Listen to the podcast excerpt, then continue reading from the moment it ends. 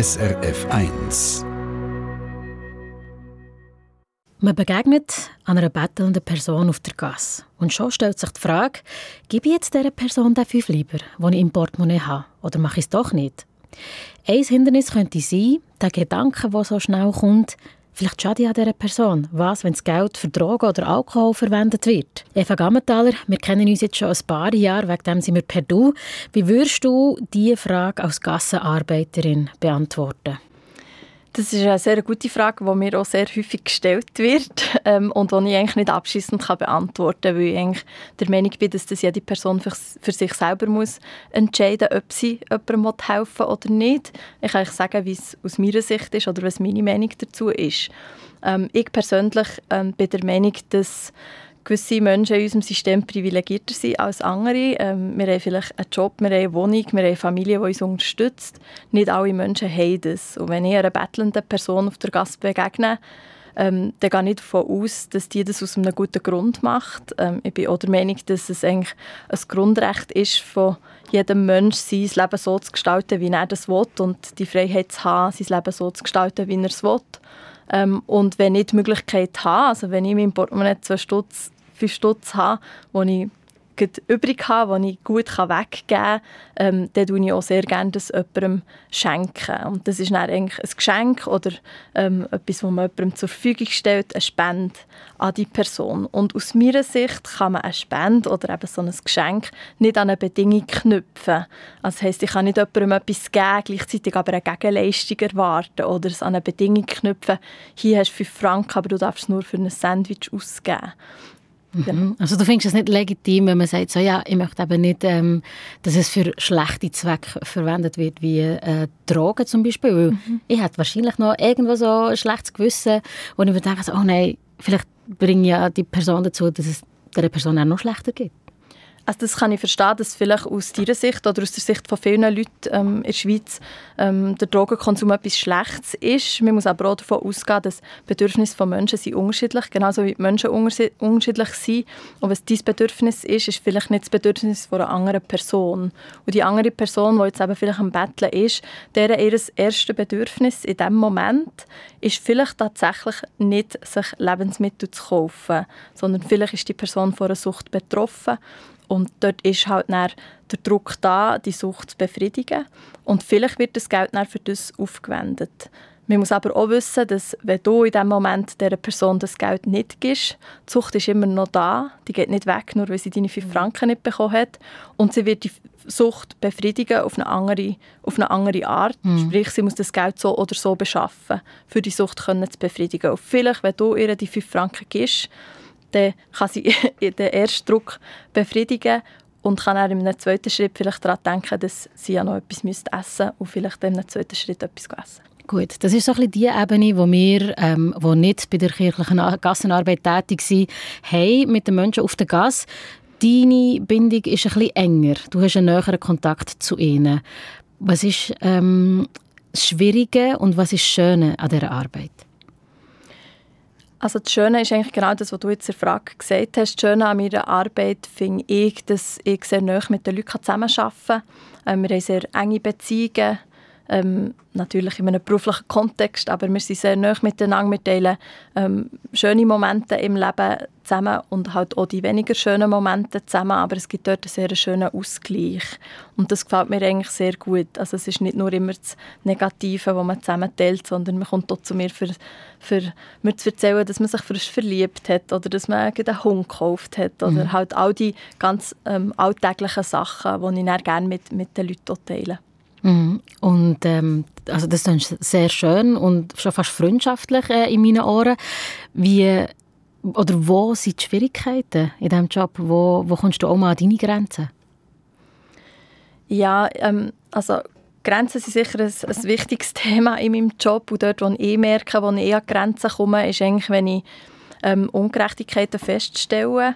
Ähm, und wenn ich merke, dass ähm, unsere Gesellschaft vielleicht gewisse Lebensrealitäten nicht anerkennen oder auch nicht einer Notlage Abhilfe schaffen oder es nicht kann.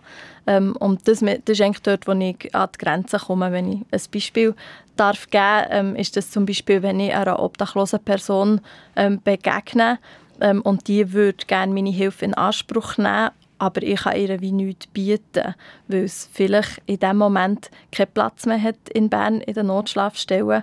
Es gibt in Bern nur zwei Notschlafstellen. Das sind beides private Notschlafstellen, weil es leider keine städtische Notschlafstelle gibt. Und die zwei privaten Notschlafstellen die haben begrenzte Anzahl von Betten. Ähm, und wenn die mal voll sind, und das ist sehr häufig im Jahr der Fall, ähm, dann kann ich auch nicht mehr helfen, weil ich kenne auch keinen anderen Platz, wo die Leute schlafen könnten. Und dort zu merken, wie, wie ich nicht mehr, nicht mehr weiterkomme in meinem Arbeiten, das ist eigentlich das, was mir am meisten Mühe macht.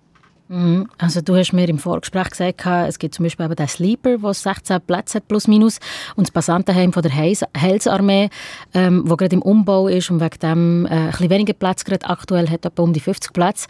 Und dann gibt es auch noch Regeln, die es äh, für die Leute, die auf der Gas leben, noch ein bisschen schwieriger machen. Ich spreche auf das Thema an, ihre Begleiter, die ganz viele Leute haben. Also man darf mhm. den Hund zum Beispiel nicht mitnehmen. Mhm. Genau, also das ist ein mega wichtiges Thema. Natürlich sind Platz, Plätze beschränkt und gleichzeitig sind die Angebote teilweise auch ähm, hochschwellig. Also der Sleeper ist jetzt ein sehr niederschwelliges Angebot und wir sind Gott froh, gibt es den Sleeper und hoffen, dass es noch, noch lange gibt. Leider hat der Sleeper nur 16 Plätze ähm, in der anderen Notschlafstelle und das trifft auch für viele Notschlafstellen ähm, in anderen Städten ähm, zu, sind halt die Einlassbedingungen relativ ähm, ähm strikt. Also man muss schon die Möglichkeit haben, etwas zu zahlen für die Über Übernachtung. Und das sind in Bern sind das 15 Franken, aber ich weiß zum Beispiel von Basel ist es 40 Franken. Das ist relativ viel. Ähm, gleichzeitig ähm, darf man kein Haustier dabei haben, also man darf keinen Hunger haben. Ähm, und sehr viele Leute, die halt auf der Gasse leben oder auf der Gasse unterwegs sind, haben so einen treuen Begleiter oder genau so ein Begleittier. Ähm, und ohne den würden sie auch nicht in die Notschlafstelle hineingehen. Also selbst wenn es vielleicht einen Platz hat und sie müssten entscheiden, lasse ich den Hund draußen alleine in der Kälte und gehe irgendwo schlafen, dann würden sie dann lieber draußen bleiben mit dem Hund und das finde ich auch total legitim. Ich glaube, sehr viele von uns würden den gleichen Entscheid fällen. Ich habe mal das Vorurteil ja, in der Schweiz muss ja niemand auf der Gasse leben. Man kann ja äh, zum Sozialdienst gehen. Im Ausland gebe ich gerne auf der Straße, weil ich das Gefühl habe, die Leute sind wirklich darauf angewiesen. Hier sind sie wie selber die Schuld. Ähm, was kannst du dazu sagen?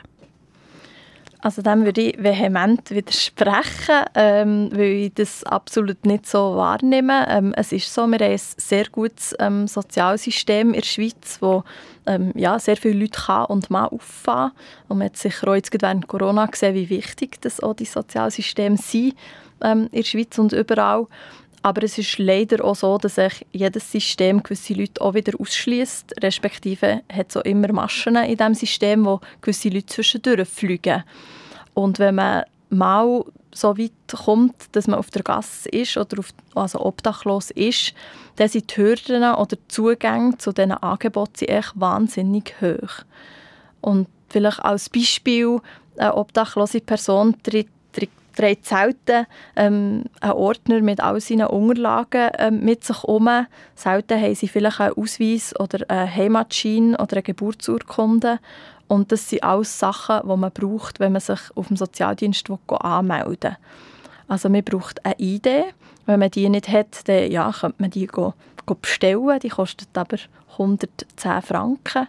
Wenn du auf der Gasse lebst, dann hast du definitiv keine 110 Franken. Mhm. Ähm, und das, ah, das ist jetzt nur ein Beispiel gewesen, aber es gibt ganz viele so Sachen, die dazu führen, dass ähm, der Zugang äh, erschwert ist. Ein anderer ist vielleicht Menschen, die in der Schweiz ähm, äh, unsicheren Aufenthaltsstatus haben, ähm, die getrauen sich zum Beispiel auch nicht, zum Sozialdienst zu gehen. Das ist jetzt vielleicht mehr eine mentale ähm, Hürde, aber wenn du weißt, dass wenn du zum Sozialdienst gehst, du potenziell den Aufenthaltsstatus verlierst, weil man dir sagt, du hast staatliche Hilfe entgegengenommen, dann gehst du nicht, dann hast du auch eigentlich den Zugang nicht. Und das finde ich eigentlich also sehr unfair zu sagen, es muss niemand auf der Gasse leben, weil es ist einfach nicht so, dass alle diesen Zugang wirklich haben.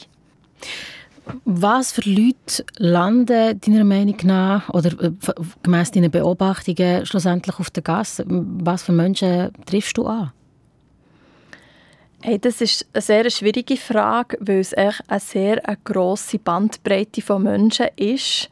Ähm, und vielleicht bevor ich bei Gassenarbeit gearbeitet habe, hatte ich auch so ein stereotypisches Bild in meinem Kopf, gehabt, von wer das vielleicht sein könnte. Mhm. Unterdessen habe ich festgestellt, dass es eigentlich Menschen sind wie du und ich.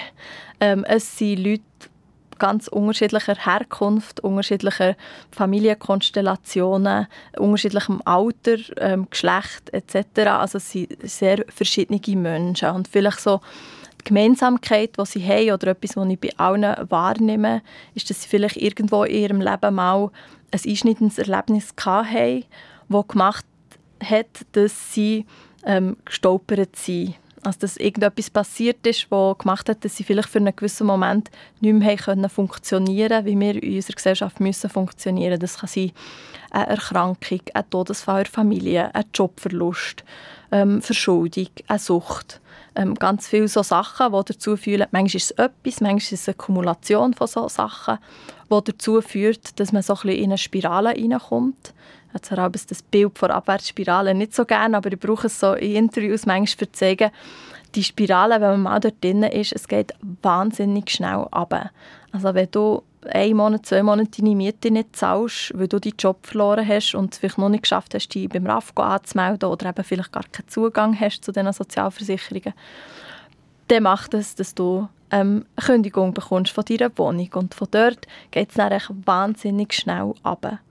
Und der andere Weg, also für in dieser Spirale wieder unten raufzukommen, das habe ich vorher gesagt, der kommt mit sehr vielen Hürden, mit sehr vielen Hindernissen und ist extrem mühsam und extrem langwierig.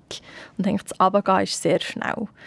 Und so sind es Menschen wie du und ich, wo vielleicht irgendwo mal etwas passiert ist und sie sind gestolpert und sind jetzt auf der Gasse. Mhm ich, ich weiß nicht, wie es dir geht, aber wenn ich mir, das, wenn ich mir versuche, so ein bisschen die Situation hineinzuversetzen und man begleitet eine Person über mehrere Monate oder auch Jahre, ähm, wünscht man sich ja eine Verbesserung in ihrer Lebensqualität nicht mehr durch, kann man sich vorstellen. Und und, und, du hast es vorher so beschrieben, als hättest du eine sehr innige Beziehung zu diesen Leuten, obwohl du ja eine Sozialarbeiterin bist.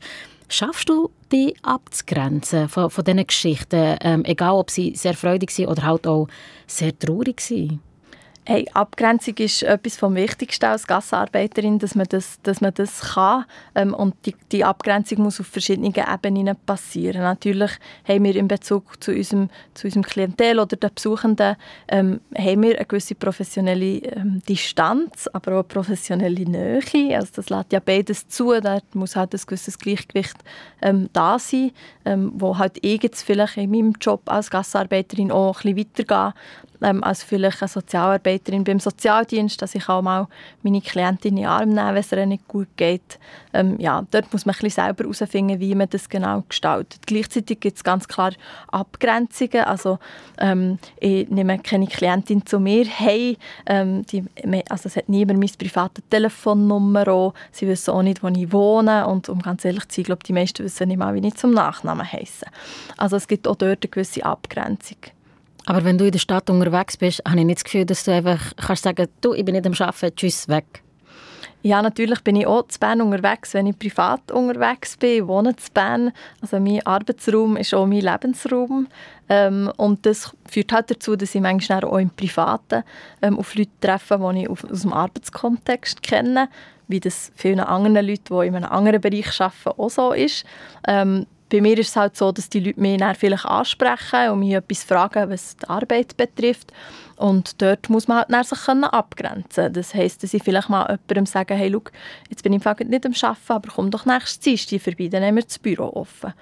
Und ich habe festgestellt, jetzt in den vier Jahren, als ich bei Gassenarbeit bin, dass eigentlich ähm, die Leute das sehr respektieren, wenn ich eben nicht am Arbeiten bin und dann auch finden, oh nein, ich will ja nicht stören ähm, und dann eben wieder sein lassen. Aber du hast an einem anderen Ort Probleme oder Mühe, dich abzugrenzen, was deinen Job betrifft, oder?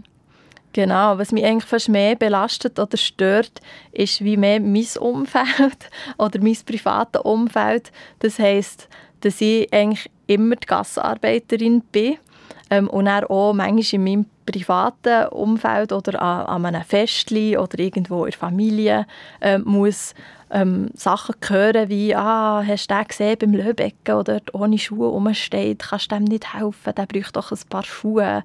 ähm, Oder so Sachen. Oder dass mir Leute in meiner Freizeit plötzlich Kleider vor die Haustüren stellen, weil wir doch bei Gassarbeit Kleider sammeln. Oder, also das sind alles mega schöne Sachen. Die Leute machen sich ja Sorgen, Sorgen die Leute identifizieren sich mit, meinem, mit meiner Arbeit. Aber gleichzeitig führt es halt auch dazu, dass ich eigentlich nie abschalten kann, weil ich halt immer die Gassenarbeiterin bin. Es ist interessant, dass eben die Abgrenzung am anderen Ende fast schwieriger ist als mhm. äh, mit dem Klientel. Mhm. Das Coronavirus im Jahr 2020 hat das Leben von uns allen massiv verändert. Und viele Leute ähm, haben ihre Stelle verloren, haben vielleicht sogar ihre Firma müssen aufgeben oder haben jemanden im Umfeld, der krank wurde oder haben sogar die Person verloren. Wie hat das Coronavirus das Leben auf der Gast die Leute beeinflusst und, und verändert? Ähm, ja, ich denke, es gibt verschiedene Aspekte, die man da dazu kann, kann nennen kann. Sicher der, also der grösste Einfluss war ähm, während dem Lockdown, gewesen, also wo, wo alle Geschäfte geschlossen haben, wo auch, also eigentlich das öffentliche Leben, der öffentliche Raum ähm, verschwunden sind. Ähm, das hat den grössten Einfluss jetzt auf die Leute vor Gas. Ähm, zum einen haben sehr viele Leute ihre, ihr Einkommen verloren, sie haben ihre, ihren Job verloren. Viele Leute arbeiten im vielleicht im Schwarzarbeitsbereich, ähm, machen Strassenmusik, betteln, sind in Sexarbeit tätig, auf dem Bau arbeiten etc. Und sehr viele Leute haben plötzlich von einem Tag von anderen eigentlich ihr Einkommen verloren. Und das sind eben genau die Leute, die vielleicht den Zugang nicht haben zu diesen Sozialversicherungen oder der sich kompliziert gestaltet. Ähm, und dort haben wir eigentlich sehr schnell festgestellt, dass ganz viele Leute in Notsituationen geraten sind. Ähm, Viele Leute haben auch ihre Tagesstruktur verloren, ähm, sprich irgendwelche Beschäftigungsprogramme, irgendwelche Arbeiten, ähm, Klinikaufenthalt, ähm, Gefängnisaufenthalt. Die Leute sind plötzlich heimgeschickt worden ähm, und haben aber kein Daheim mehr gehabt. Ähm, alles so schwierige Situationen, die dazu geführt haben, dass ganz viele Leute plötzlich angestanden sind ähm, und nach, also nach Hilfe gefragt haben. Und für uns war das eine sehr herausfordernde Zeit. Wir haben Lebensmittel verteilen ähm, und wir haben während dem ganzen Lockdown eigentlich zwischen 200 und 400 Leute, gehabt, die pro Woche bei uns Lebensmittel beziehen. Das hat zu riesen Schlangen geführt. Das war für uns ein riesen Mehraufwand. Ähm, auch etwas ganz Neues, das haben wir vorher nicht gemacht. Ähm, genau, und das, das, ja, so die Notsituation die ist eigentlich weiterhin geblieben. Ein anderer Aspekt, den ich sehe, ähm, ist, dass man während dem Lockdown geht, aber auch jetzt immer noch eigentlich sehr augenscheinlich ähm, hat gesehen, was für soziale Ungerechtigkeiten in der Schweiz bestehen und eben auch vielleicht besser können wahrnehmen dass es Armut gibt in der Schweiz, dass das eine Realität ist und dass das nicht ein kleines 0,1 Prozent sind den Schweizerinnen, sondern dass das eine sehr grosse Anzahl von Leuten sind. Und die hat es auch schon vor dem Corona gegeben und die gibt es auch seit Corona und die wird es wahrscheinlich verstärkt auch nach Corona geben. Also wir erwarten dort eine grosse Zunahme ähm, an Armutsbetroffenen und das sind jetzt nicht nur Leute vor Gas, sondern das sind vielleicht auch Leute, die vorher schon ein sehr tiefes Einkommen hatten und dann Kurzarbeit gekommen ist und wenn du 80 Prozent von deinem schon sehr tiefen Lohn hast, vielleicht aber eine fünfköpfige Familie musst ernähren und plötzlich Kinder nicht mehr im Tages, in der Tagesschule zum Mittagessen, sondern daheim sind zum Mittagessen, dann plötzlich kommst du an deine Limiten. Und das sind so ganz ähm, schwierige Situationen, die jetzt so werden aufkommen und die ich denke, die vermehrt werden kommen. Mhm. Ja, nicht super Aussichten. Wenn du jetzt äh, aber in die Zukunft schaust, jetzt fängt das neue Jahr an, was wünschst du dir für die Menschen auf der Gas? Beziehungsweise, wie können wir, also die Gesamtbevölkerung, ähm, da Hilfe leisten? Was brauchen die Leute?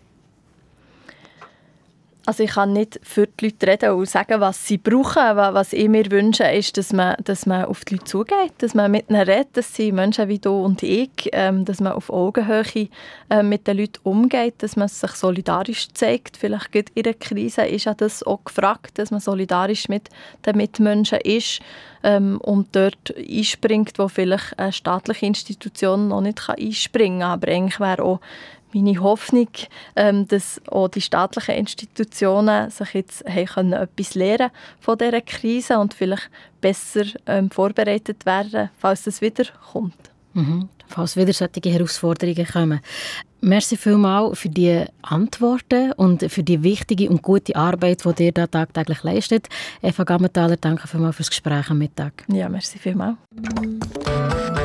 Eine Sendung von SRF1. Mehr Informationen und Podcasts auf srf1.ch.